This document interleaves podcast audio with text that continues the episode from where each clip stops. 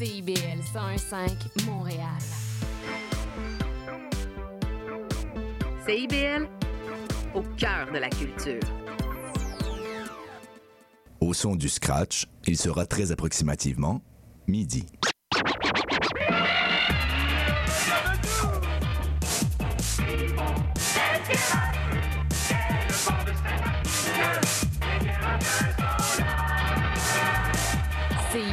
101.5 Montréal.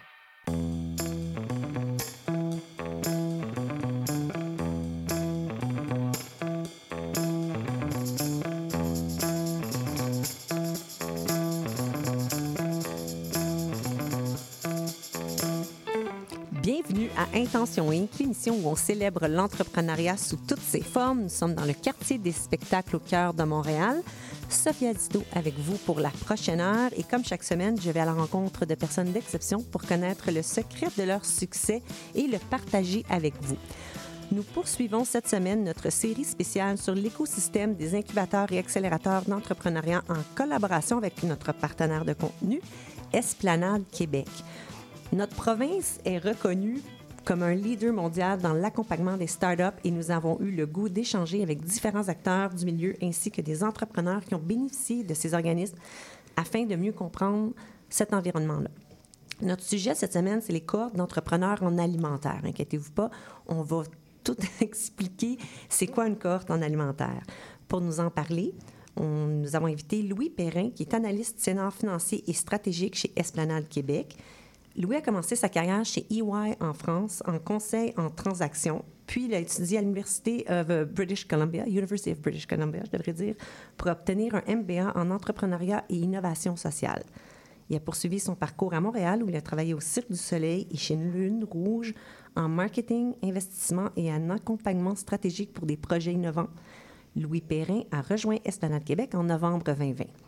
Notre deuxième invité, Thibault Joubert, est un entrepreneur de l'industrie alimentaire où il cumule plus de 35 ans d'expérience. Il y a six ans, Thibault a cofondé et préside toujours l'entreprise Toucan Solutions, qui offre des solutions numériques innovantes par l'entremise d'une plateforme circulaire qui permet à des organisations de créer et gérer leur propre économie circulaire. Toucan Solutions est certifié B Corp, a gagné le prix Novea en 2020 dans la catégorie innovateurs sociaux et a reçu le label Solar Impulse Efficient Solution par la Fondation Solar Impulse qui souhaite reconnaître les solutions durables. Thibault Joubert est coach d'affaires spécialiste du secteur bioalimentaire chez Esplanade Québec depuis bientôt deux ans. Esplanade Québec est le premier accélérateur d'entreprises d'impact social ou écologique au Québec. Louis Perrin, Thibault Joubert, bienvenue à Intention Inc. Merci. Bonjour Sophia, merci. Ça fait plaisir. Là, j'avais beaucoup, j'avais beaucoup, euh, j'avais une grande table à mettre. Mais euh, j'aimerais, avant qu'on commence à parler de cohortes alimentaires, que vous nous parliez peut-être plus personnellement de chacun de vous, pour qu'on vous connaisse à, à l'extérieur des titres que, que je viens de parler. Euh, Louis, je te laisse commencer. Oui, ben, moi, euh, peut-être euh, en quelques mots, donc euh, je suis, euh, euh, je, suis vraiment tombé dans, l'impact, on va dire, euh, progressivement, euh, euh, avec euh, un départ euh, au Canada euh, il y a à peu près dix ans. Donc j'étais en France, euh, une carrière dans la finance assez classique, puis j'ai eu euh, cette envie de faire un MBA pour euh, étudier euh, des questions un peu plus larges euh, que financières. Puis donc il y avait cette, cet intérêt qui a commencé à ce moment-là. Puis euh, après, j'ai eu une carrière, euh, donc, euh, comme, comme vous l'avez dit, euh, plus dans, dans le monde de- du divertissement, euh, mais avec euh, cet intérêt grandissant quand même pour ces questions environnementales et sociales. Euh, c'est vraiment la pandémie qui a euh, accéléré moi, mon, le fait que je sois arrivé dans l'impact, puisque j'ai perdu ma, ma job au cirque. Euh, C'est vrai, le- toutes les activités du cirque étaient arrêtées. Ouais, ouais, ouais, ouais, et- Pas le choix. et de manière drastique. Et puis, euh, et puis j'ai eu cette opportunité après quelques mois. euh, c'est euh, en parallèle, moi, je suis un passionné de, de cuisine, notamment de cuisine végétarienne. Puis c'est donc c'est des questions euh, environnementales. Puis euh, les intérêts sociaux m'ont toujours aussi habité. Donc c'est ça- c'était vraiment un, un bon moment. ce- ce- Donc, ce- trouver à marier l'amour des chiffres ou la bonne, bonne compréhension des chiffres avec les- le social également. Mais pourquoi, en Colombie-Britannique, est-ce que l'University of British Columbia se démarque avec un MBA en, au niveau social? Alors c'était un MBA. Je voulais aller au Canada parce que c'était un pays qui, m'attirait beaucoup. euh, par, euh, que j'avais eu la chance quand j'avais 13 ans en fait de faire un voyage à Vancouver, puis j'avais beaucoup aimé. Euh, Bel endroit, oui. La culture, la nature, euh, notamment. Puis j'aime beaucoup la montagne et, et, et la, ils sont et la mer. ils, sont, ils sont très très chanceux. Et, et donc, euh, donc je voulais faire quelque chose en, en anglais. Donc c'était un peu Toronto ou Vancouver euh, dans, dans le choix. Puis je sais que c'était, c'est un UBC était très cosmopolite. Puis j'avais envie de. C'est ça euh, qui t'a attiré là-bas. C'était ça qui m'a attiré. Mais De toute façon, pas, euh, on ne veut pas offen- offenser Toronto, mais c'est sûr que pour le panorama, c'est difficile de compétitionner avec Vancouver pour ça. Donc, ça t'amène à Vancouver, puis là, c'est ça que tu dis. Après ça, tu as fait, euh, finalement, tu fait un pèlerinage jusqu'à Montréal, où là, tu as commencé à travailler. Puis avec la pandémie, tu te ramasses dans le social. Est-ce que tu avais toujours eu l'intention, tu dis que c'est quel- c'est quelque chose qui t'habitait, mais est-ce que tu avais déjà dans ta tête un parcours où c'était ça le, but final, de te ramasser dans un environnement, euh, travailler dans le social? Pas vraiment, mais c'est des, des, sujets qui m'ont toujours intéressé euh, de- depuis, que je, suis- depuis que je suis petit. Puis euh, c'est vrai ouais, au MBA, particulièrement, j'ai eu plus le temps de réfléchir. Puis j'aimais beaucoup tout ce qui était modèle d'affaires, d'innovation sociale, pouvoir un peu réfléchir stratégiquement, à, voilà, à, construire euh, des modèles qui puissent euh, bénéficier euh, au plus grand, au plus large, euh, en étant innovants notamment sur des sources de revenus ou autres. On va, y revenir à ça parce que c'est vraiment intéressant. C'est sûr que toi, tu es analyste senior. Comment, c'est justement, c'est la forme d'aide que tu apportes aux entrepreneurs, mais ça, on, va y revenir euh, un instant. Je, je suis curieuse également d'entendre euh, Thibault. Qui, euh, Thibault, tu as commencé ton entreprise Toucan Solutions. D'ailleurs, Toucan, j'ai vu, c'est mignon. D'où vient le nom? Merci Sophia pour l'invitation aujourd'hui. Plaisir. Impatient de la conversation. Euh, pourquoi Toucan? Parce que la soirée était bien arrosée et qu'on cherchait un nom avec euh, Les, les, meilleures idées les autres soirs. cofondateurs. On est quatre euh, derrière Toucan. Euh, Et on, on a, dès, dès le début de, de- de l'envie de, de se lancer dans l'entrepreneuriat, on était quatre, on avait plus que le 45, 40, 45 ans. Euh, donc se lancer, euh, contrairement à beaucoup d'entrepreneurs qu'on accompagne avec Louis, euh, on était plutôt grisonnant, plus ou moins. Expérience, expérience. Voilà. Mais on y reviendra parce que je pense que ça peut être un gage de succès d'apprendre sur le dos des autres d'une certaine façon. Tout Et à fait.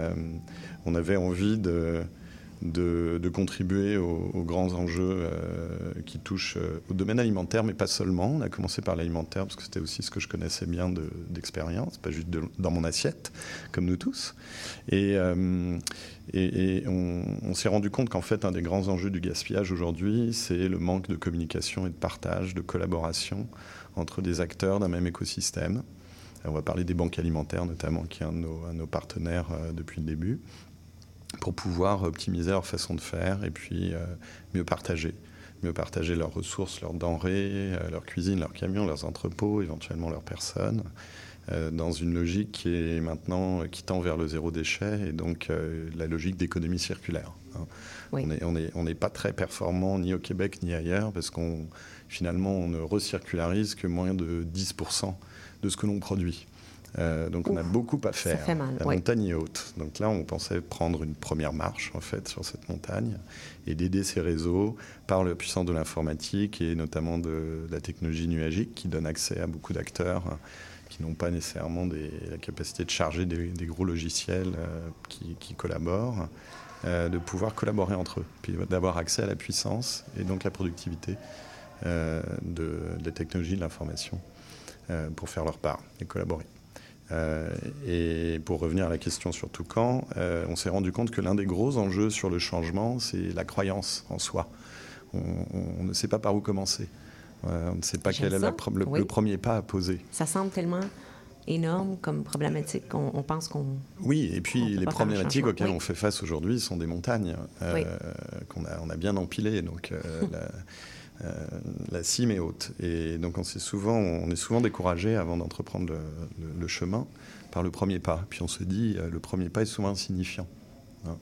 Euh, et, et en fait, quand on le fait, Il y a des, des leviers qui permettent d'aider à le faire. Donc là, c'est la technologie numérique, mais on, on reparlera un petit peu de, du travail qu'on fait aux côtés des entrepreneurs oui, pour les certain. aider justement à progresser. Et donc, bah, en bon anglais, yes, you can do it.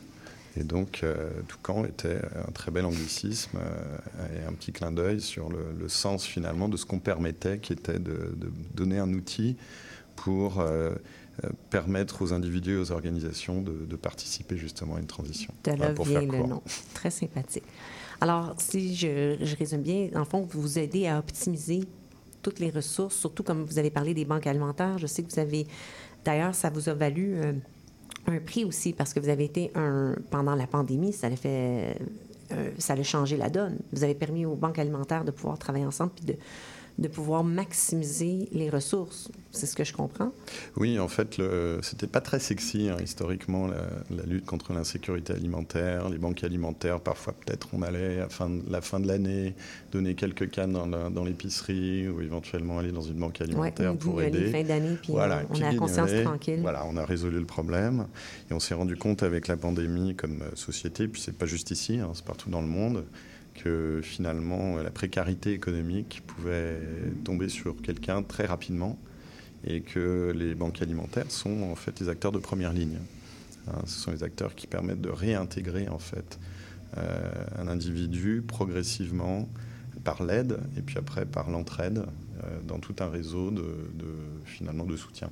Ok, Je ne savais pas que ça- c'est logique maintenant que tu, tu n'en parles, mais j'avais pas réalisé que c'est par là qu'on pouvait réintégrer quelqu'un. C'est en fait la fin et souvent le dernier recours. hein. Euh, c'est la dernière chose euh, euh, que l'on va que l'on va couper, évidemment, Oui. la nourriture. Et donc souvent on va se dans, dans- dans des situations de besoin, se tourner vers des banques alimentaires euh, quand il devient, euh, enfin, in extremis d'une certaine façon. Donc, quand on est dans le plus grand besoin sur beaucoup d'autres aspects. C'est certain. Euh, C'est- là, là que vous, vous avez aidé à supporter ce système-là. Puis malheureusement, là, en ce moment, c'est un sujet qui est au goût du jour. On préférait que non, mais on en parle de plus en plus, l'insécurité alimentaire là, avec l'inflation, la, la situation économique qui se dégrade. On le sait que c'est pas le, le portrait des gens qui ont recours aux banques alimentaires et pas celui qu'on pense. C'est pas nécessairement une personne itinérante, puis même l'itinérance est en hausse, mais c'est vraiment une problématique. Puis dans une société riche comme la nôtre, c'est incroyable de penser qu'il y a des gens qui ont faim. Oui, et puis euh, le, en fait, le, le- le défi aujourd'hui, on, va, on, va, on rev- y reviendra en parlant des systèmes alimentaires, mais c'est qu'on a aujourd'hui une, une grosse, euh, un gros enjeu de disponibilité alimentaire, de sécurité alimentaire, mais qui nous touche tous. Et puis on s'en rend compte aujourd'hui quand on va à l'épicerie. Avec euh, notre budget alimentaire, on en, a, on en a pour beaucoup moins Oui. que ce, qui était, ce que l'on avait il y a quelques années. Et puis certains disent que c'est structurel, euh, que le coût de l'alimentation va augmenter de par tous les enjeux dont on pourra parler, changement climatique, euh, etc. On, on peut en parler maintenant. Ah, on peut en parler maintenant, oui. Je peux vous entendre là-dessus. Euh, oui. Mais le, le- quand on parle d'alimentation, en fait, souvent on pense au packaging et au transport. hein. Je vais acheter quelque chose que je vais aller chercher en vélo. Je vois que Louis opine de la tête. euh, je ouais. pense. hein. Euh, et puis, euh, et puis euh, euh, je vais surtout faire en sorte qu'il n'y ait pas d'emballage, parce que ça, ça pollue. Ah oui. Et c'est pas faux, mais dans l'alimentation, 75-80% des impacts environnementaux sont dans l'agriculture. Ce qu'on oublie, Ce hein? qu'on on, oublie, ce qu'on euh, oublie, on pense à ah, la suremballage à l'épicerie, mais il y a une plus grosse problématique en amont. Et il y a beaucoup de dossiers d'entrepreneurs qu'on accompagne, oui, qui ont, qui ont ces enjeux, hein, euh, et qui touchent à ces enjeux. Et, le, et donc, euh, bah, l'agriculture, c'est quoi L'agriculture, l'élevage? euh, on a vu cet été ben, ce que les inondations, ce que les sécheresses, donc ce que les changements climatiques créent comme insécurité sur l'approvisionnement. Ah, Aujourd'hui, on, a- on va dans un marché, on a beaucoup moins de, Oui. beaucoup moins de bleuets que, que l'année dernière, par exemple. Les crevettes de Matane euh, vont être mises sous quota euh, l'année prochaine. On va devoir couper de 70% le- la pêche euh, des crevettes de Matane. Euh, donc il y a beaucoup d'enjeux qui touchent le- la chaîne alimentaire et qui créent des situations d'insécurité alimentaire. C'est à ça que vous tentez de vous attaquer. Euh, Louis, qu- quand tu entends des choses comme ça, toi, comment, avec tes modèles financiers, c'est quoi le genre d'aide que tu viens donner, tu viens apporter à ça? Alors là, c'est assez large, ça, prend plus qu'un modèle financier, mais peut-être que Thibaut, euh, tu, tu, maîtrises mieux le sujet quand on fait des, des, des, analyses de cycle de vie, puis on essaie vraiment de savoir où, est-ce que euh, est la matérialité en, termes d'impact pour se concentrer euh, vraiment là-dessus pour des entreprises. Mais là, c'est pour un système au global. On se dit, tiens, il faut, il faut qu'on qu'on œuvre plus sur la partie en amont, comme tu disais, de l'agriculture, parce que c'est un peu méconnu que c'est quand même enfin méconnu, mais c'est là où est l'impact principal si on veut avoir le plus d'impact possible. Mais toi, tu es là pour analyser les chiffres, pour les faire parler. Des fois, comme les chiffres, ça parle. Quand on sait les, où regarder, puis dans le fond, c'est de voir. Ce que je me trompe quand je dis, si tu regardes pour un modèle financier, tu tentes à voir où l'action va être la plus payante. L'action, euh, porter notre action, c'est où ça va donner le meilleur résultat considérant ce que tu vois. Est-ce que c'est le genre d'interaction de, oui, oui, c'est ce que je peux faire. Euh, là, ça serait vraiment d'utiliser des, compétences, euh, en effet, analytiques et de quantification pour se dire, OK, regardons euh, sur un, cycle, le cycle de vie, sur l'ensemble de ta chaîne de valeur, où est, où est, où est, l'impact. Ça, on, a des experts qui peuvent nous aider à, quantifier ces différentes phases sur, sur, la chaîne de valeur. Et puis ensuite, en effet, mon rôle, ça pourrait être de, de, vulgariser ça, puis d'essayer de dire, est-ce qu'il y a une possibilité dans ce cas-là de, de, mettre en œuvre si le modèle n'est pas encore trop, trop établi, mais euh, d'agir sur, euh, sur euh, cette partie de la chaîne de valeur où il y a vraiment, il y a vraiment. quelque chose à faire. voilà. Peut-être que c'est le bon moment. Donc, on, parle justement de qu'est-ce qui vous a amené à travailler à Esplanade. On va pouvoir parler de c'est quoi une cohorte en alimentaire. Puis je vous dirais que peut-être à la fin, on pourra parler d'exemples concrets, mais là, on, va mettre la table pour savoir justement c'est quoi une cohorte en alimentaire, puis Esplanade Québec, votre rôle chacun? Je suis curieuse de savoir comment. Je sais que vous travaillez, il y a plusieurs intervenants, vous en êtes deux, dans justement cette équipe d'intervenants-là, puis comment, ça, comment vous interagissez? D'abord, moi, supposons que je suis un entrepreneur en alimentaire. Pourquoi j'irais chez Esplanade? Puis pourquoi joindre une cohorte en alimentaire? Peut-être, ça, Thibault, je te, je te laisse peut-être. que je commence? Ouais. Euh, un regard externe qui est intéressant pourquoi une cohorte? En fait, déjà là, je, m'excuse, je t'interromps, mais justement, toi, Thibault, tu dis un regard externe parce que tu es entrepreneur à l'externe, tu travailles comme coach à l'esplanade. Toi, Louis, tu es, employé à l'esplanade. Donc, c'est ça, vous avez comme l'interne, externe, puis vous travaillez en équipe comme ça. Oui, puis il n'y a pas vraiment de mur. Hein. On, est, on, est, on travaille euh, tous, tous en collaboration très proche, en fait, autour des entrepreneurs. Euh, ce que l'on ce que l'on offre, en fait, c'est le fait de permettre à des entrepreneurs de regarder leur activité euh, par rapport à l'intention initiale. Donc pour rejoindre, pour intention initiale. Intention initiale. Hein. Euh, et pourquoi? Pourquoi se lancer Pourquoi se lancer ou pour, pourquoi vouloir faire plus sur son projet tel qu'il est aujourd'hui? Donc on a, un certain nombre d'outils qui permettent aux entrepreneurs de, bien formaliser leur réflexion sur le problème qu'ils visent à résoudre. Souvent, ce qu'ils apportent comme solution va s'attaquer à plusieurs problèmes, évidemment. Euh, changement climatique, euh, le, manque de ressources, le manque d'eau, euh, l'insécurité alimentaire, les enjeux sur les circuits courts, les impacts, les, ruptures d'approvisionnement, l'accessibilité donc à l'alimentation. Là, on va, c'est un certain nombre des, des sujets sur lesquels on pourra parler d'exemples plus tard. Mais, euh, mais tu, euh, es bienvenu d'en donner un si tu veux en ce moment. et alors, en fait, ce qui est assez étonnant en accompagnant ces, ces, ces, entrepreneurs, c'est qu'ils sont des experts de, de leurs problématiques. Donc, euh, c'est toujours une bonne chose? très déprimant, en fait, comme, comme première étape, qui est de travailler avec eux sur le problème. Et, on fait face à des problèmes sérieux aujourd'hui. Hein. Euh, donc c'est la première partie toujours très déprimante, mais notre objectif est de les accompagner sur leur compréhension de la problématique, quelles sont, euh, euh, quelles sont les causes, quels sont les acteurs, quelle est l'interdépendance entre les acteurs, quelles sont les solutions existantes de substitution aujourd'hui, hein, qui ne sont pas nécessairement aussi performantes économiquement, mais aussi d'un point de vue social ou environnemental? Il y a notamment, on réfléchit souvent avec eux sur ce qu'on appelle l'effet rebond, c'est-à-dire qu'en essayant de, résoudre un problème, souvent on en crée un deuxième.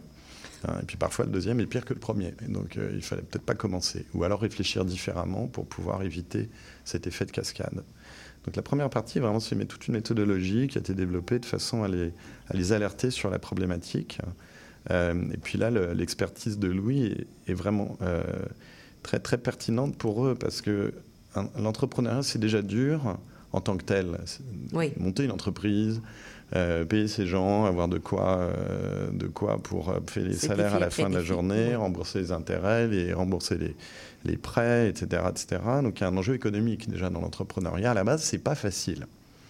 Et, et, là, on a beaucoup de jeunes entrepreneurs qui décident que leur forme d'entrepreneuriat va avoir un sens et qui est de s'attaquer à résoudre d'autres problèmes que juste donner des jobs et payer des salaires et résoudre peut-être un problème fonctionnel c'est inspirant de voir euh, ce, nouvel entrepreneuriat ben, à beaucoup plus grande échelle. On le remarque, tous les entrepreneurs maintenant, ils ont, ils ont une soif de faire une différence. Et c'est dur. C'est dur de faire ça, parce que c'est déjà dur de faire de l'entrepreneuriat d'un point de vue économique. Quand en plus, mon critère de succès, c'est je vais sauver le monde, déjà ça, c'est difficile en soi aussi. Hein. Euh, les, les, les, organismes à but non lucratif le savent bien, qui œuvrent dans ce domaine depuis long, très longtemps. Euh, et puis quand on veut réconcilier les deux, la notion de performance financière et puis tout ce qui est extra-financier, social et environnemental, là c'est particulièrement difficile. Puis là, ça c'est plus ton domaine, Louis. Euh, hein, de, donner des, travailler avec les entrepreneurs pour leur donner des outils qui leur permettent justement de, de quantifier un petit peu ces deux, quel ces deux sphères. Quel, quel, genre d'outils, Louis bah, Je voulais rebondir un peu sur, puisque tu posais la question aussi d'intérêt un peu d'une cohorte, puis comment ça fonctionne un peu. Puis, puis je pense que, euh, pour rebondir sur, ce que, sur ce que dit Thibaut, un des intérêts de la cohorte, c'est donc d'apporter de, la structure et différents outils sur différents domaines, donc euh, comprendre sa problématique, comprendre son marché, euh, essayer de mettre en œuvre un modèle d'affaires, mais sur, des datas, pas, pas, pas sur des croyances. Donc comme des, outils un peu d'entrepreneuriat classique, puis avec une, une, teinte forte euh, impact que notamment on a développé. Ça, c'est le premier intérêt pour faciliter un petit peu cette, démarche. Mais l'autre, et je pense que ce que je vois depuis trois ans, euh, euh, le, plus grand intérêt, c'est d'être avec d'autres entreprises qui partagent cette quête de sens et donc de s'épauler aussi mutuellement pour faire face notamment euh, aux difficultés, avoir un réseau, euh, voilà, ça énergise. Un réseau dans le même, c'est ça, c'est mm. tout dans l'alimentaire. Donc, ils peuvent s'entraider, ils peuvent avoir quelqu'un qui comprend. C'est déjà les entrepreneurs se sentent souvent seuls au sommet. C'est ils se sentent seuls. Ils vont, alors, euh, on entend toujours le bénéfice de pouvoir échanger avec d'autres entrepreneurs, mais là, c'est encore mieux. Ce sont des entrepreneurs qui sont tous dans le même secteur. Mm. ça, c'est la cohorte.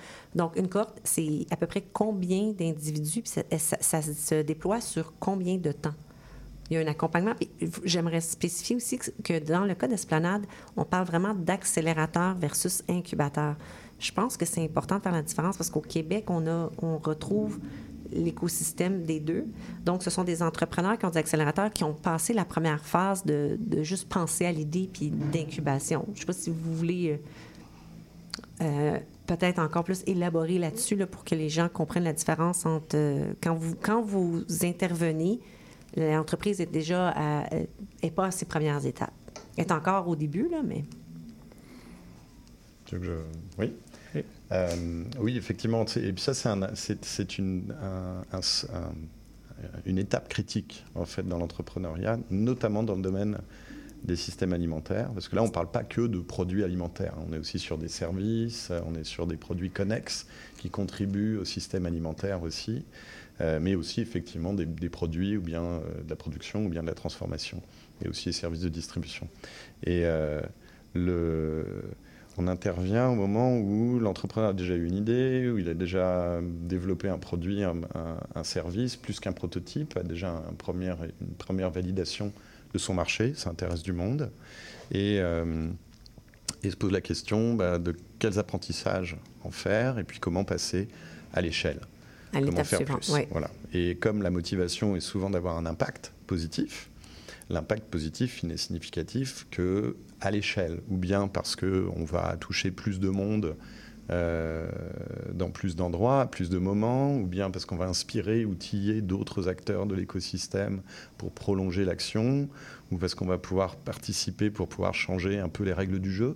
hein, euh, en allant peut-être intervenir plus euh, en sensibilisation sur la sphère, politique, sur changer les règles hein, pour résoudre les problèmes. Et là, c'est vraiment un seuil critique. Euh, on passe du stade artisanal au stade on va dire semi-industriel. Ouais. Et donc là, il y a vraiment des enjeux spécifiques que se posent, euh, que se, des, que se, qui se posent euh, d'un point de vue économique, mais aussi parce que les enjeux économiques sont souvent forts à ce stade. On a besoin de plus de financement Mm. euh, pour financer euh, du, de la trésorerie, des achats de matières, Ouais. euh, des équipements, recruter, faire de la publicité pour se faire connaître, etc. Euh, oui, certes, mais la tentation est souvent de diluer un petit peu euh, finalement l'impact qu'on va, que les décisions vont, vont avoir à Oui. ce stade. Mais j'imagine aussi que c'est là, il y a un danger pour les entrepreneurs mal accompagnés. Il y en a beaucoup qui, même si l'idée est bonne, ne doivent pas réussir à passer à l'autre stage, le stage justement à échelle qui, qui demande tout. Le- financement, on va en parler, c'est pas facile. Là, ça- en- en- dans le contexte actuel, j'imagine que ça vient de prendre un ou deux degrés de difficulté de plus. Alors, comme Louis, que- qu'est-ce que vous faites pour les appuyer dans un, dans un contexte comme ça? Est-ce que tu parles de financièrement ou là juste euh, de, Ça de, peut être- de réaliser l'idée, comme tu disais? Mais les- tu peux nous parler des deux. Oui. Écoute, si on reprend euh, ce qu'on fait, ce qu'on fait, euh, donc si, on- si on reprend aussi un petit peu ta, ta question initiale, qui est qu'on on a juste pour aussi un peu décrire euh, Oui. euh, ce qu'on fait, c'est donc des, des, des cohortes sur, euh, sur plusieurs mois, donc ça serait entre 3 et 9 mois en fonction un peu du, du stade de maturité, avec différents, différentes étapes, différents ateliers, on va dire. C'est un peu comme un petit programme universitaire ou autre, mais en équipe avec différentes entreprises. Et où là, ils sont euh, donc euh, bon, ils, ils apprennent, il y a des outils qu'ils intègrent, puis il y a, il y a de la pratique et il y, a des, il y a un accès à des coachs que j'ai donc que j'ai dit externe tout à l'heure en disant euh, moi je suis une ressource interne pour l'esplanade où je viens un petit peu leur donner des, des- des- des conseils sur certains aspects donc financiers et stratégiques où je mets une casquette de coach. Mais euh, dans, dans- dans nos euh, dans nos cohortes en fait plus ils sont matures plus ils ont de l'accompagnement individualisé avec des coachs euh, externes où ils ont de plus en plus d'heures Euh, OK, c'est comme ça que vous, vous, vous progressez. Dans le fond, le besoin, au début, c'est de l'information un peu plus générale, puis plus ils avancent, plus c'est selon leur cas. Ce qui, Exactement. ce qui est très logique aussi, Ouais. en- encore une fois. Puis vous apprenez aussi, et vice-versa, à vous connaître mutuellement. Mm. Les besoins spécifiques de l'entreprise et eux autres, j'imagine qu'ils apprennent à, ils apprennent à connaître également les, euh, les acteurs d'esplanade et qui fait quoi pour aller chercher quelle forme de ressources? Ben, j'imagine que c'est pas tous les, besoins ne sont pas tous égaux. Non, non, et ça, c'est. Mais oui, c'est vrai, c'est comme une phase de. On apprend à faire connaissance, on leur donne des outils, ils se développent, puis ils se rendent compte que, ah, ok, il y a des manquements sur ça, ça et ça, différentes fonctions, parce que même si c'est des, des, des cofondateurs, euh, ils sont entre. Il y en a qui sont seuls, puis il y en a qui peuvent être 3-4 euh, en moyenne, je veux dire. Même quand ils sont 3-4, ils ne maîtrisent pas l'ensemble des fonctions euh, d'une entreprise. Ils n'ont jamais, euh, on va dire, euh, comment dire, une, expertise 360 surtout. Non, c'est impossible. Et donc là, c'est là où on apprend à faire connaissance, on, identifie un peu des, des besoins, puis on dit tiens, il faudrait quelqu'un qui a vraiment une expertise stratégie marketing comme Thibaut, quelqu'un plus financier comme Louis, quelqu'un une expertise plus système ou, ou opérationnel parce qu'il y a des vrais besoins opérationnels? On- Je vous arrête là-dessus. Puis au retour, on va pouvoir parler peut-être justement de comment ça se coordonne dans des exemples concrets. Vite, vite, vite, dépêche-toi, le bingo de CIBL commence. J'arrive, j'arrive. Bon, je pense que j'ai tout, chips, breuvage, les tampons de bingo, un rouge pour moi, un bleu pour toi. Ok, ok, mais les cartes? Quoi, les cartes? Bah, les cartes de bingo Ah, non, j'ai complètement oublié. Les cartes de jeu de bingo de CIBL sont disponibles dans un point de vente près de chez vous. Consultez la liste sur notre site web au CIBL1015.com sous l'onglet Bingo de CIBL. Et venez jouer avec nous tous les dimanches dès 16h et invitez vos amis. Et surtout, pour jouer au bingo de CIBL, n'oubliez pas d'acheter vos cartes.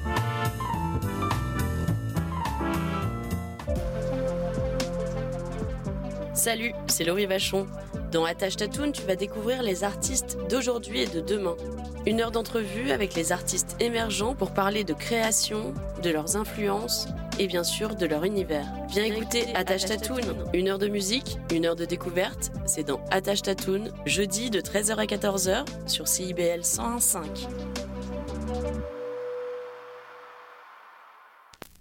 La girafe en bleuse. Le magazine radio de la scène musicale québécoise en deux faces. Comme les bons vieux vinyles. La face A, c'est l'artiste et sa démarche. La face B, sa musique, ses textes et ses chansons. Jean Gagnon Doré vous convie sans presse pour suivre l'artiste dans tous les sillons de sa création. La girafe en bleuse, les vendredis 13h, rediffusion dimanche 10h. CIBL, au creux du sillon. Il y a une maudite. Tu viens-tu te foncer dans le porte-patio, Gaëtan? Mais non. Voyons, je t'ai vu. C'est mon émission, vous commencez. Voyons donc, Gaëtan, c'est un annonce, c'est le mercredi 10... Ben, les trois moustiquaires, votre fenêtre embrouillée sur l'actualité. Mercredi 17h à. CIBL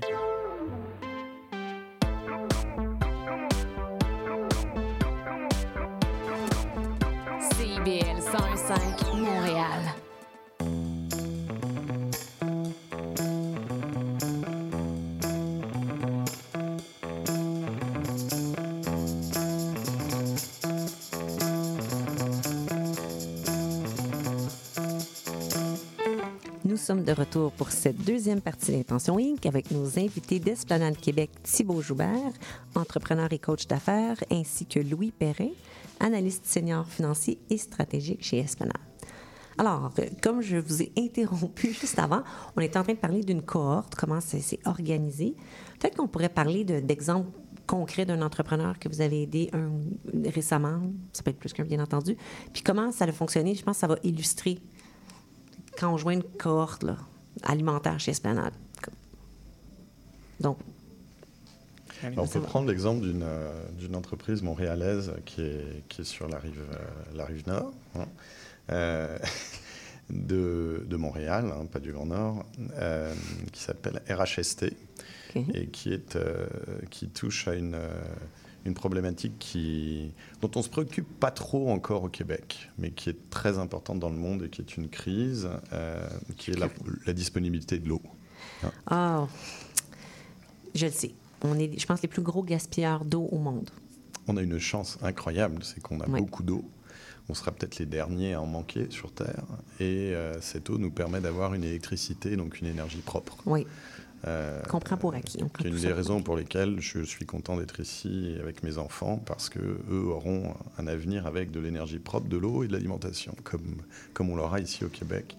Euh, et, et donc c'est une compagnie qui a développé, après des années de, de recherche et développement, une technologie absolument fantastique, qui est une petite bille euh, à base de, de matière organique, principalement du sucre, etc., euh, qui est biodégradable à la lumière et qui couvre, en utilisant en couverture de, de- comme des petits cailloux euh, dans des mattes, euh, des, des terres agricoles, permet de couper de moitié la consommation Wow! d'eau de Pourquoi on ces n'a terres pas entendu agricoles. parler de ça?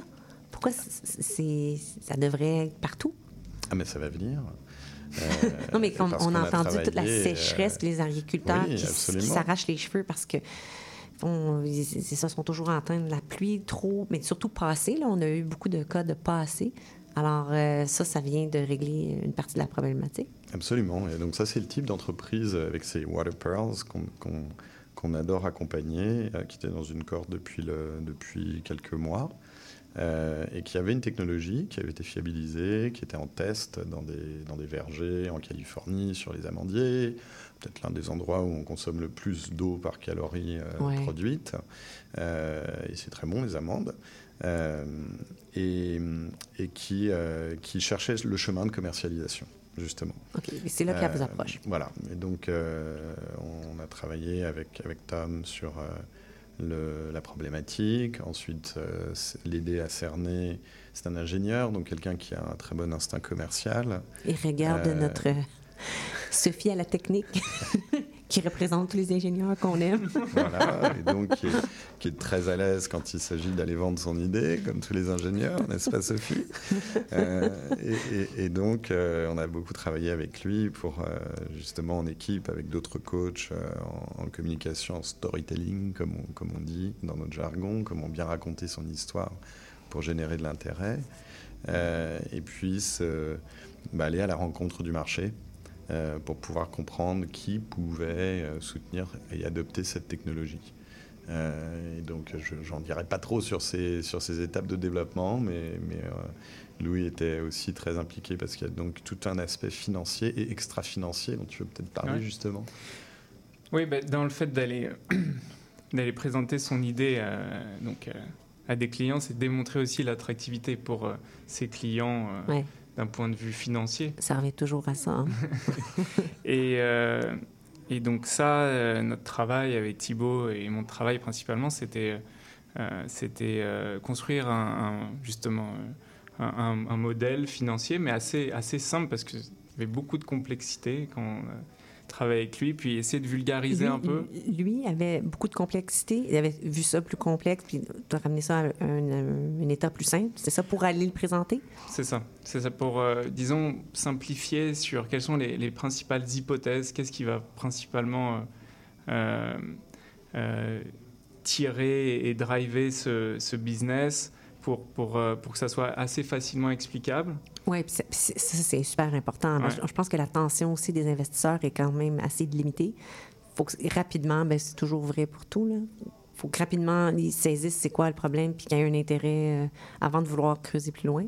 Oui, c'est clair. C'est clair. parfois, ça passe, je vois ça, là, ça passe par euh, pouvoir mettre sur papier avec un stylo assez simplement ces chiffres. C'est ce que je disais parfois à cet entrepreneur de vraiment pouvoir vulgariser et dire, OK, qu'est-ce qui, en prenant des, raccourcis, qu'est-ce qui va faire euh, que, où est la plus grande variabilité sur ces hypothèses? Parce qu'il y a plein d'hypothèses à ce stade et c'est là, on ne travaille pas nécessairement sur essayer qu'elles soient le, euh, euh, le plus juste possible, mais plus de, de dire, OK, c'est ça les principales variables. puis euh, essayons de démontrer que sur ces principales variables, en construisant des, notamment des scénarios, euh, même si ça se passe pas comme prévu ou autre, c'est quand même robuste comme modèle et on, fait quand même gagner de l'argent euh, à cette personne. Donc c'est là, je, ça c'est la phrase clé. là, on fait gagner de l'argent, même basé sur plusieurs hypothèses. Là, il y, y, a un pouvoir d'attractivité pour des investisseurs. Donc c'est ça que vous aidez vous toi, ton côté, c'est de, de, rendre les chiffres attractifs et aussi, euh, bien sûr, que ça soit basé sur des hypothèses étudiées. Oui, ben, attractif, pas vraiment, je ne peux pas changer les chiffres, mais c'est plus attractif dans la façon de les présenter, je dirais. Oui, bien dit. Euh, les, pitchs qu'on appelle aussi. Ouais, c'est de dire, OK, regarde, euh, ou au moins qu'il y ait une prise de conscience, c'est qu'en simplifiant, parfois, on s'approprie plus les chiffres, puis on dit, ah, OK, ah, il faut que je travaille sur mon modèle, là. C'est comme une, une, une un feedback qui se disent ok ben genre euh, là il, y a quand même beaucoup de risques. Et c'est pas c'est pas encore robuste que je présente parce que cette variable si elle bouge un peu bon bah il gagne plus d'argent. ok donc là c'est là mm. qu'on donc là on revient et on dit ok il faut qu'on retravaille un petit peu sur son modèle. Il euh, faut peut-être que voilà soit qu'on bouge un peu ses coûts ses prix. Il y a plusieurs plusieurs variables. Et donc c'est c'est ça c'est pouvoir euh, mieux parler de ces chiffres et, savoir où est-ce qu'en effet on peut bouger un peu pour que ça soit attractif, euh, mais sans fausser la réalité. C'est tellement important. Mm. Je suis déjà obligée de t'interrompre à nouveau parce que là, je suis super contente de parler de ces exemples-là. Je trouve que c'est très concret. Ça devient très concret aussi, qu'est-ce que vous faites. Euh, je ne veux pas me faufiler, mais c'est le temps de ton choix musical que tu as choisi, euh, Louis, justement, qui est faux fil de, de Charlotte Cardin. Mais les gens vont nous pardonner la pause puisque c'est Charlotte Cardin. Alors, on se retrouve après.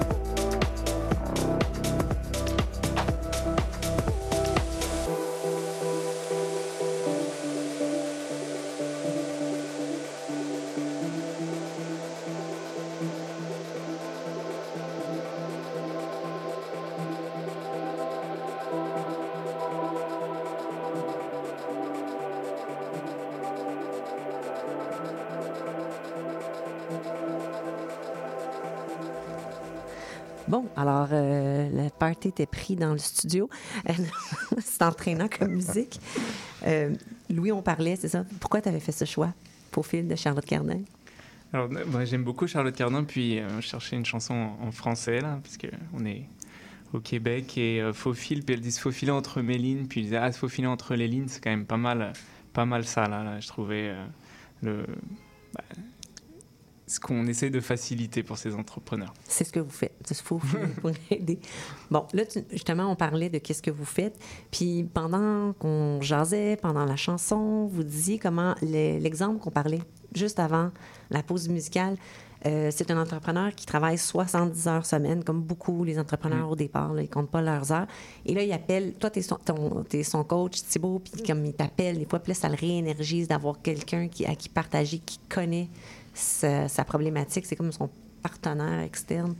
Oui, puis c'est mutuel, hein, le fait d'être ré- réénergisé. Enfin, c'est vraiment l'aspect fascinant humain du coaching parce que c'est tissé avec un écosystème de coachs parce qu'on est, on est 4-5 coachs en fait impliqués autour de ce projet. euh, qui est d'établir un, un climat de confiance de façon à ce que bah, de part et d'autre on puisse exprimer ses vulnérabilités, ses doutes, ces moments de, découragement, parce qu'on disait le- l'entrepreneuriat c'est pas c'est pas évident, le- les sujets auxquels on s'attaque sont pas sont pas évidents non plus, mais en même temps c'est extrêmement énergisant parce que pour nous en tout cas on est environné euh, et aussi au sein de cohortes finalement d'individus qui travaillent aux solutions, donc ça c'est plein d'espoir et puis c'est vrai, c'est aujourd'hui hein, ça se produit. C'est- tellement important, c'est ça qu'on on, on entend tout le temps parler des problématiques, puis c'est- décourageant. Là, regardez ce qui se passe avec les, les épiceries, le panier qui se remplit pas, les problèmes environnementaux. On peut avoir le goût de dire c'est trop gros, je peux rien faire, puis t'abandonnes. Alors que quand on échange avec vous, on voit il y a plein de solutions qui se trament. Puis quand on sait qu'il y a des solutions, ben ça peut nous dire OK, ben ça vaut la peine que je fasse ma part, ça vaut la peine que je contribue parce que c'est pas foutu. Il y en a des. Sais, on met toutes les mains à la pâte, il y a du monde ultra créatif qui sont en train de, s'attaquer aux problématiques. Est-ce que. Comment vous vous sentez de faire partie de cet écosystème-là? Je trouve ça. euh, moi, je trouve ça super inspirant. Ben, c'est énergisant. Et puis, moi, j'ai trois enfants et je leur dis souvent si on n'essaie pas, de toute façon, on, une- on est garanti sur le résultat. C'est que ça va pas marcher. Alors que si on se donne une chance, on se donne une vraie chance. Puis, on est, on est, à, ce, on est à ce moment pivot dans l'histoire de l'humanité où on peut justement, euh, comme consommateur, comme euh, employé, comme, acte, comme acteur de la société, comme entrepreneur aussi, si on le souhaite, euh, pouvoir apporter sa pierre. Puis ça va pas se faire du jour au lendemain, ça va pas être facile, ça va prendre du temps, ça va pas marcher comme on pensait, mais on va découvrir autour de soi tout un écosystème finalement de, de soutien, euh, quel que soit ce que l'on recherche, pour pouvoir euh, aider à, à mener à bien son projet et puis, euh, et puis rester, euh, rester peut-être fidèle à ses intentions initiales. On revient toujours aux intentions initiales. C'est pour ça qu'on s'appelle intention. Sans jeu de mots, hein. mais non, mais c'est- comme ça, hein, dans l'intention de. je ne vais pas m'empêcher, c'est d'être sur un plateau d'argent. Euh, les, les entrepreneurs que vous aidez en alimentaire, c'est quoi leur plus gros écueil, leur plus grosse difficulté que vous pensez euh, auxquelles ils font face? Oui.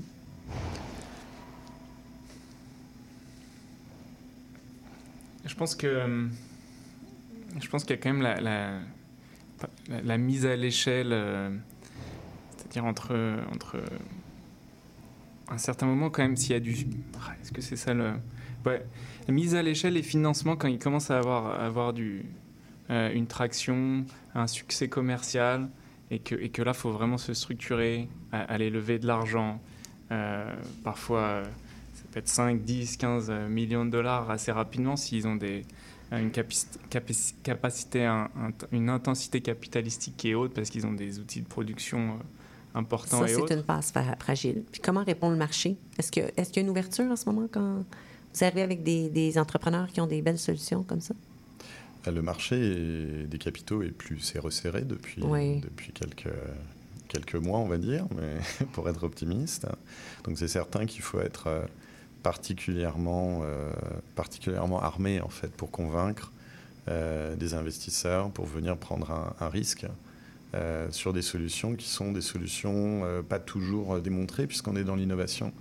et ça, je dirais que c'est peut-être le, défi du financement et aussi le défi pour ces entrepreneurs qui sont souvent dans le domaine alimentaire, en fait, des jeunes, pour qui l'entrepreneuriat est relativement nouveau. Hein. Souvent, il y a des personnes qui ont déjà essayé de monter une boîte, puis ils en sont à un deuxième, ils ont déjà une petite expérience. Mais souvent, pour penser le système de façon nouvelle, bah, il faut des idées fraîches. Puis ça vient souvent d'une forme de naïveté, d'une forme de, manque d'expérience, d'une certaine façon. Donc il y a certains entrepreneurs qu'on accompagne qui sont relativement nouveaux au monde de l'alimentation. Et c'est ça qui est leur, d'une certaine de façon mm. contradictoire, je pense, qui est peut-être leur gage de succès.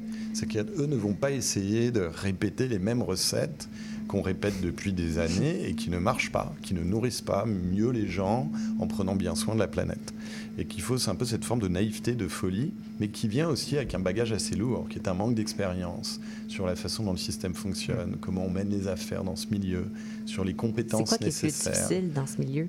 Euh, Le milieu alimentaire, bah, c'est un milieu à risque parce qu'on est avec énormément de dimensions. C'est l'alimentation.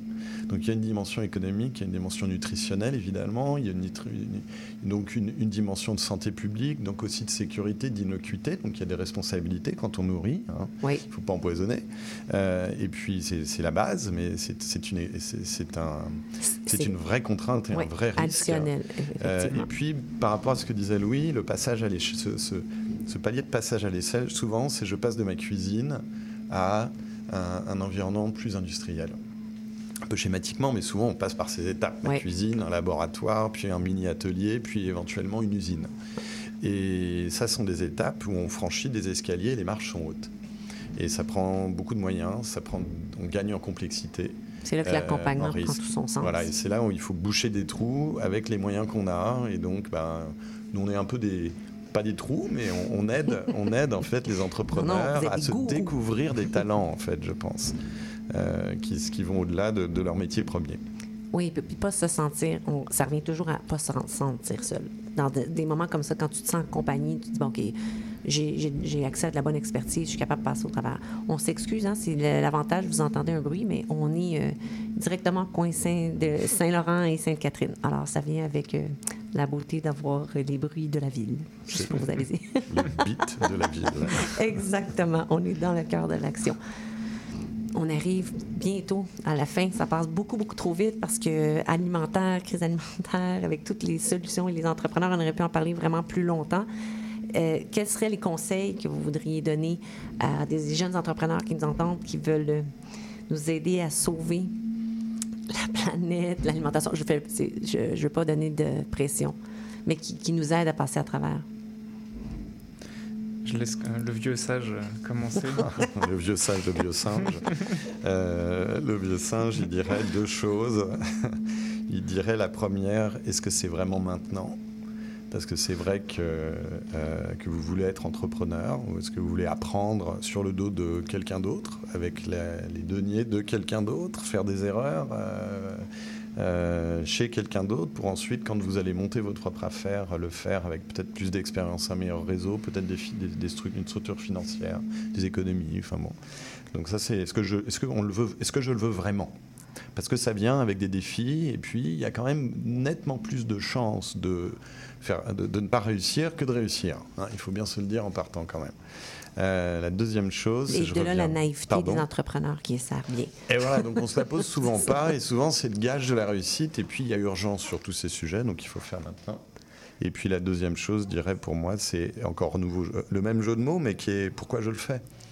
Et d'être de, vraiment très clair sur c'est quoi mon, mon critère de succès? Qu'est-ce que je veux changer? Euh, de bien cerner la problématique. Voilà, mais même pour moi, euh, quel est le rôle que je veux jouer, euh, où sont mes limites, etc. Donc de se connaître.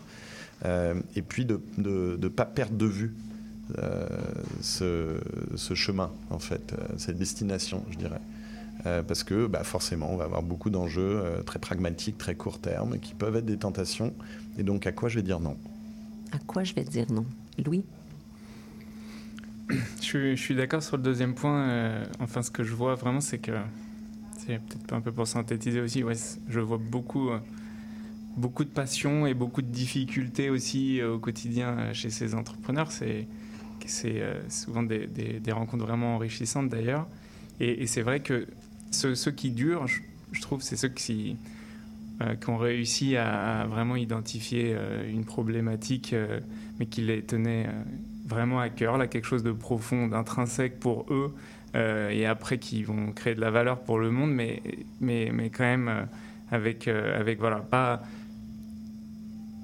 quelque chose de profond qui fait que qu'on n'abandonne pas quand c'est difficile, puis qui énergise et qui fait du sens, qui fait vraiment du sens pour soi et après pour. Quand on est totalement convaincu, ça vient de la passion, ben on ne on, peut pas abandonner. On continue, mm. on continue, surtout avec l'accompagnement. Donc, je, J'adore, j'adore savoir que vous existez, que les entrepreneurs ont accès aux services que vous donnez. Euh, on, les, encourage. Je pense qu'ils peuvent aller sur le site euh, Esplanade Québec. Puis là, il y a, de, l'information, même avant. Ils peuvent aller chercher beaucoup d'informations, puis ensuite de ça, prendre contact pour voir quel genre d'accompagnement, est-ce qu'ils peuvent joindre euh, les cohortes. Euh, moi, ce que je leur dirais, c'est de ne pas hésiter d'aller chercher de l'aide, puis même de s'asseoir avec quelqu'un pour des fois valider notre projet. Puis justement, on n'a pas besoin de le faire seul. Il y a de l'expertise qui existe. Alors, donnez-vous toutes les chances de succès. Mais, je voulais vous dire particulièrement à vous deux, merci. Merci de faire la différence parce que combien d'entrepreneurs vous aidez à justement réussir leur, euh, leur projet entrepreneurial et ça fait une différence pour nous tous. Alors, euh, sur ce, merci et merci particulièrement d'avoir accepté notre invitation à Intention Inc. aujourd'hui. Euh, c'était vraiment un plaisir de partager. J'aurais voulu le faire plus longtemps, mais on se dira euh, partie remise. Alors, Louis Perrin et Thibault Joubert, analystes et coach à Esplanade Québec, ce fut je vous dis que c'est partie remise. Et je voudrais aussi remercier la gang d'Esplanade Québec pour leur collaboration. C'est vraiment un plaisir. On a toujours droit à des, des invités des, invités ultra intéressants. Et là, on a droit aux coachs et aux, analystes à l'interne. Alors, euh, salutations à vous. Merci Claude Lamarche qui a été à la mise en onde. Merci à Sophie qui a été à la technique. Et surtout, merci à vous d'être euh, au rendez-vous chaque semaine pour aller à la rencontre d'entrepreneurs et spécialistes et connaître le, secret de leur succès. Je vous dis euh, rendez-vous jeudi prochain midi. À bientôt. Même le shit que tu mets dans tes cônes. Va voir ailleurs, rien ne te retient. Va vite, faire quelque chose de tes mains. Ne te retourne pas, ici tu n'as rien. Et sois le premier à chanter ce refrain. C'est l'hymne de nos campagnes, de nos rivières, de nos montagnes, de la vie manne, du monde animal. Crie-le bien fort, use tes cordes vocales. Assieds-toi près d'une rivière. Écoute le coulis de l'eau sur la terre. Dis-toi qu'au bout il y a la mer et que ça, ça n'a rien d'éphémère. Tu comprendras alors que tu n'es rien comme celui avant toi, comme, celui qui vient que le liquide qui coule dans tes mains te servira à vivre jusqu'à demain matin. C'est de nos campagnes, de nos rivières, de nos montagnes, de la vie manne, du monde animal. Crie-le bien fort, use tes cordes vocales. Assieds-toi près d'un vieux chêne et qu'on parle à la race humaine, l'oxygène et l'ombre qu'il t'amène. Mérite-t-il les coups de hache qui le sait? Lève la tête, regarde ses feuilles, tu verras peut-être un écureuil qui te regarde. De tout son orgueil, sa maison est là, tu es sur le seuil. C'est l'hymne de nos campagnes, de nos rivières, de nos montagnes, de la vie manne, du monde animal. Crie-le bien fort, use tes cordes vocales. Hey, crie-le bien fort, use tes cordes vocales. Peut-être que je parle pour ne rien dire, que quand tu m'écoutes, tu as envie de rire. Et si le béton est ton avenir, dis-toi que c'est la forêt qui fait que tu respires.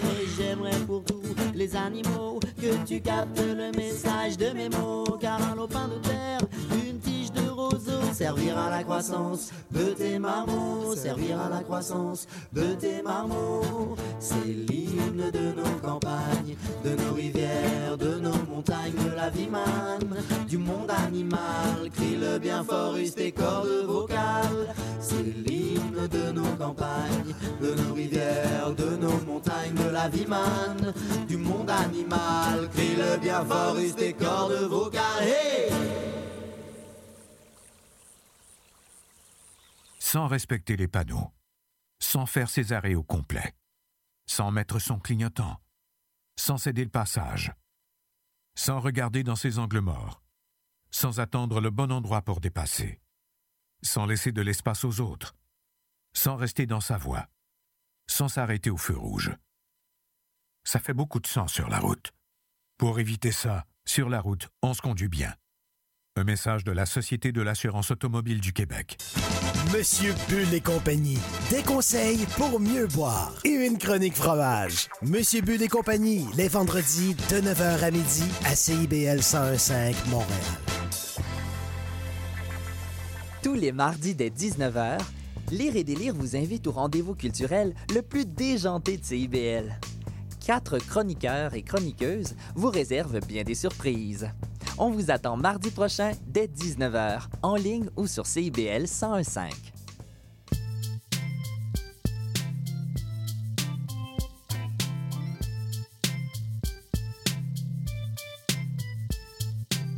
CIBL 101.5 Montréal. CIBL, au cœur de la culture.